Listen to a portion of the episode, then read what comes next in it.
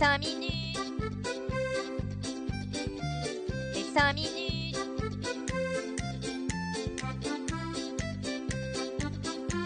Les 5 minutes du coin. Bonjour à tous et bienvenue pour un nouvel épisode des 5 minutes du coin. Mais quelle semaine phénoménale Le Bitcoin qui revient de très très loin car oui, vendredi dernier il était aux portes des 20 000 dollars. Et là, pouf, mardi, il nous fait une remontada à faire pâlir un moine qui l'amène au seuil des 26 000 dollars. Tout ça propulsé grâce à une inflation qui tombe à 6% aux US, mesdames et messieurs. Oui, vous avez bien entendu. Le Fear and Index finit la semaine dans la neutralité avec un score de 51. La petite blague qui va bien avant de partir sur les infos. Pourquoi les prostituées jalousent-elles le Bitcoin? Car il monte et il descend plus souvent qu'elles. La semaine dernière, on a pas mal parlé de NFT, avec notamment Yuga Labs et ses Ordinals, mais aussi le projet du Bataclan. Bref, du coup, c'est tellement dans le mood du moment qu'on va commencer les infos par un truc sur les NFT. Un nouveau Play to Earn va voir le jour dans le même goût que Sorar, qui s'est imposé dans le milieu footballistique. Là, c'est du côté du tennis que ça va se passer. Ballman Project a été créé par le célèbre joueur de tennis Stanislas Wawrinka, ça se présente comme un jeu de cartes à collectionner, dont forcément les cartes sont des NFT, à l'effigie de joueurs de tennis que vous pouvez faire jouer en tournoi afin de gagner des récompenses. Je ne sais pas si le jeu est bien fait et s'il permet de retrouver ses billes en y jouant, mais putain, qu'est-ce qu'il est moche. Franchement, on dirait presque un jeu sur Game Boy Color. À la limite du vomi, quand vous regardez le truc. Bref, si malgré cette magnifique pub que je viens de vous faire, vous souhaitez tenter l'aventure, une collection de 30 000 NFT est sortie en free mint cette semaine et la vente publique s'est ouverte aujourd'hui, le vendredi 17 mars. Les NFT ont bonne presse en ce moment et tout le monde s'y lance, certes, mais pour certains c'est un peu moins la rigolade. Meta s'était lancé à corps perdu dans les NFT en mai dernier à travers Instagram. Malheureusement, le résultat attendu n'était pas du tout au rendez-vous. C'est Stéphane Kerziel qui a annoncé la nouvelle le 13 mars à travers un tweet dans lequel il disait qu'en gros, ils allaient trouver d'autres moyens pour supporter les créateurs de contenu, les utilisateurs et les entreprises, mais plus les NFT. C'est quand même fou de prendre un tel virage après seulement 10 mois de test. En plus, 10 mois de bear market, quand le marché repartira, bah, je pense qu'ils s'en mordront bien les doigts. Ce qui est certain, c'est que Meta enchaîne les mauvaises prises de décision entre les 14 milliards investis dans leur métaverse qui ne casse clairement pas trois pattes à un canard, et maintenant ce P de mouche de NFT sur Instagram, que vont-ils nous concocter d'autre Ah bah si, en fait je sais, Mark Zuckerberg a lâché une information peu réjouissante. Meta avait déjà dû l'année dernière licencier 13% de son personnel. Bah ils vont devoir réitérer à nouveau licencier du monde 10 000 personnes dans les mois à venir pour être exact. Mais également, ils vont geler les embauches. Tant que la situation ne s'améliore pas, à la guerre, comme à la guerre. Quittons le pays des NFT pour nous retrouver autour d'un sujet un peu moins fun, mais d'un autre côté, que serait une actualité crypto sans histoire de hack? Un jour peut-être ça arrivera, mais pour le moment on en est bien loin. Une nouvelle fois, c'est un hack qui touche un protocole de DeFi. Ce dernier s'appelle Euler et ils se sont fait liquider toutes leurs poules pour un butin avoisinant les 200 millions de dollars. Avec une somme pareille, j'aurais pas de problème à payer la flat tax de 30%. Là, je vous le dis, je la lâche sans souci. Cette attaque est le fruit d'un flash loan, un prêt instantané mais très très court. Le seul bémol, c'est que là, le mec, il a pris un prêt très court à durée indéterminée et pas sûr qu'il rembourse ses mensualités. Pour faire cela, le hacker, en fait, il a emprunté 30 millions de dollars de stablecoin DAI sur le protocole AAV. Donc déjà, le hacker, c'était pas joli clodo, hein, parce que pour faire un emprunt de 30 millions, Bon, il a dû poser du collatéral, le bonhomme. Et ensuite, grâce à une faille dans le protocole de Huller, il a pu faire un flash loan grâce aux 30 millions.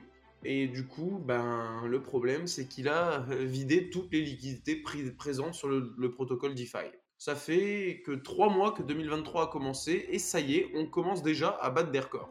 D'ailleurs, des failles, il y en a beaucoup, et une en particulier a été remarquée lors d'une étude menée par Alborn qui a tiré la sonnette d'alarme car selon eux, plus de 280 blockchains pourraient, être concernés. Et cette faille peut mener potentiellement des attaquants à provoquer une attaque des 51%, ce qui se résume par prendre le contrôle de la blockchain ciblée. En gros, bon, vous prenez le contrôle de la blockchain, après vous écrivez ce que vous voulez dans les registres. Si vous avez envie de dire qu'il y a une transaction qui s'est faite où tous les sous de la blockchain, tous les coins, ils ont été transférés sur votre wallet, bah vous pouvez le faire, il n'y a plus de problème. Alborn, suite à cette découverte, a tenté de contacter les 280 blockchains concernées afin de les avertir et que ces dernières prennent des mesures conservatrices car tous les fonds cumulés, bah, ça représentait quand même 25 milliards de dollars de capitalisation.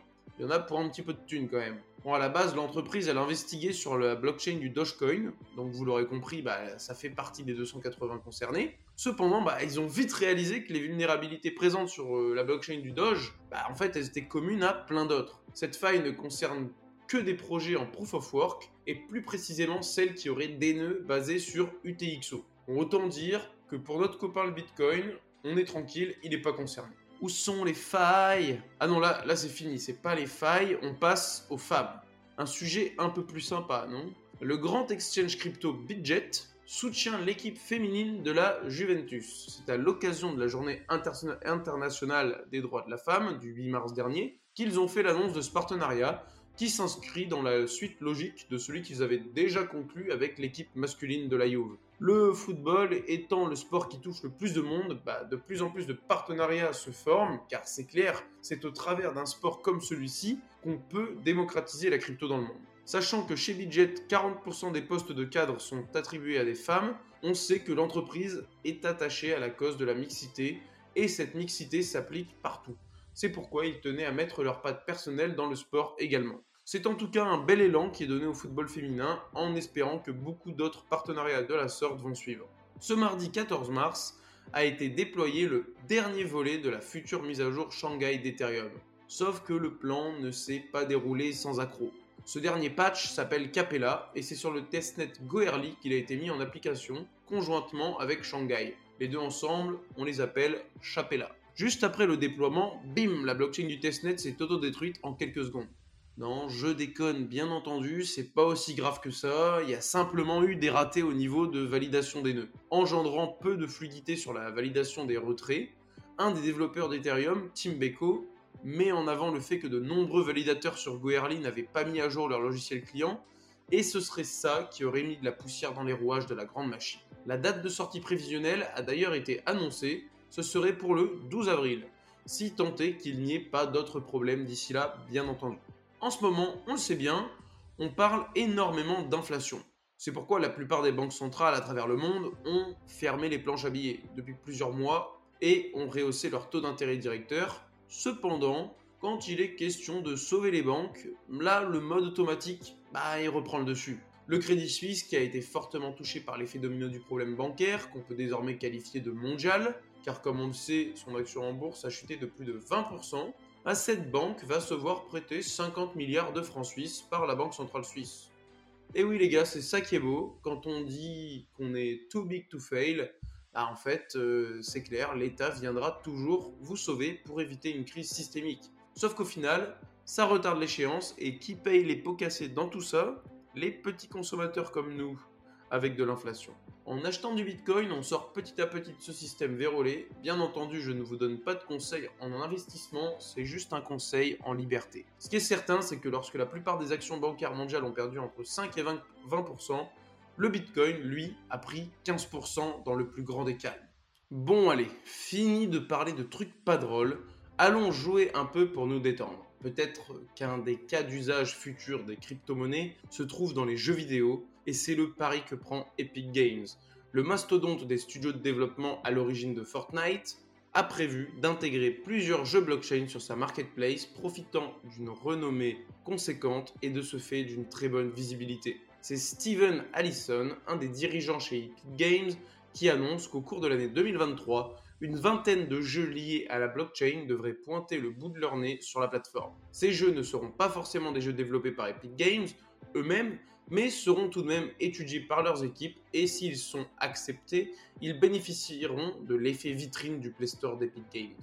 Maintenant, ce qu'on attend de voir, ça va être la tête des graphismes de ces jeux vidéo, car pour le moment, dans le secteur, on a beaucoup de promesses et trop peu de pixels. Minecraft, ça existe déjà, pas besoin de nous faire des remakes en incluant des NFT et des trucs payants.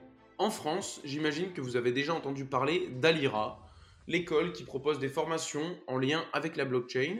Et bien désormais, c'est l'IES l'IESA, l'Institut d'études supérieures de l'art, qui développe en partenariat avec AICA une boîte ancrée dans le métaverse, l'art numérique et la tech. Ce partenariat a pour but de proposer une formation dans le domaine de l'art et du métavers, une première en Europe. Les étudiants en licence et en master dans cet institut auront donc désormais le choix d'étudier les NFT, les cryptos, l'art numérique sous toutes ses formes. Ce sont les cofondatrices d'AICA qui animeront ces formations qui pourront d'ailleurs être faites directement dans le, métaverse car l'IESA existe dans leur métaverse. Bah ouais, ça paraît plutôt logique en même temps, tu peux pas donner des cours sur le métaverse sans que les cours ne se passent dedans. Non mais allô quoi. Avec toutes ces initiatives qui se créent, on voit clairement que tout cela fait partie de notre avenir et n'est pas voué à disparaître. Si on l'enseigne aux jeunes, je pense que ça fera partie de leur quotidien et des nouvelles solutions à leur disposition pour qu'ils puissent exprimer leur art. On termine les actualités de la semaine avec un coup de filet. Et non, personne ne s'est fait frapper pendant une pêche au chalutier, c'est au sens figuré bien entendu. C'est grâce à une coopération du FBI et d'Europol qu'un mixeur de crypto-monnaies permettant donc d'anonymiser la provenance de fonds a été stoppé. Alors petit aparté, les mixeurs de crypto c'est quelque chose qui peut être très bien, car ça permet de faire des choses anonymement, comme des dons, etc. Cependant, la plateforme dont on parle, c'est Chipmixer, et apparemment énormément d'argent sale transité par leur mixeur. Donc là, en l'occurrence, bah, c'était pas des gentils. Même si j'imagine que les bandits trouveront bien un autre endroit où faire leur nid. On parle quand même d'un mixeur sur lequel il y aurait eu pour environ 3 milliards de dollars de transit, dont le tiers serait de l'argent sale. Et selon le FBI, c'est plus de 37 groupes mafieux qui utilisaient le mixeur. Comme quoi, les mafieux, contrairement euh, aux États, bah, ils ont vite pris le virage du Web3. Merci d'avoir suivi ces 5 minutes du coin. Si ce condensé de l'actualité vous a plu, N'hésitez pas à me suivre ici et sur Twitter. Bonne journée à tous et surtout, hold on for dear life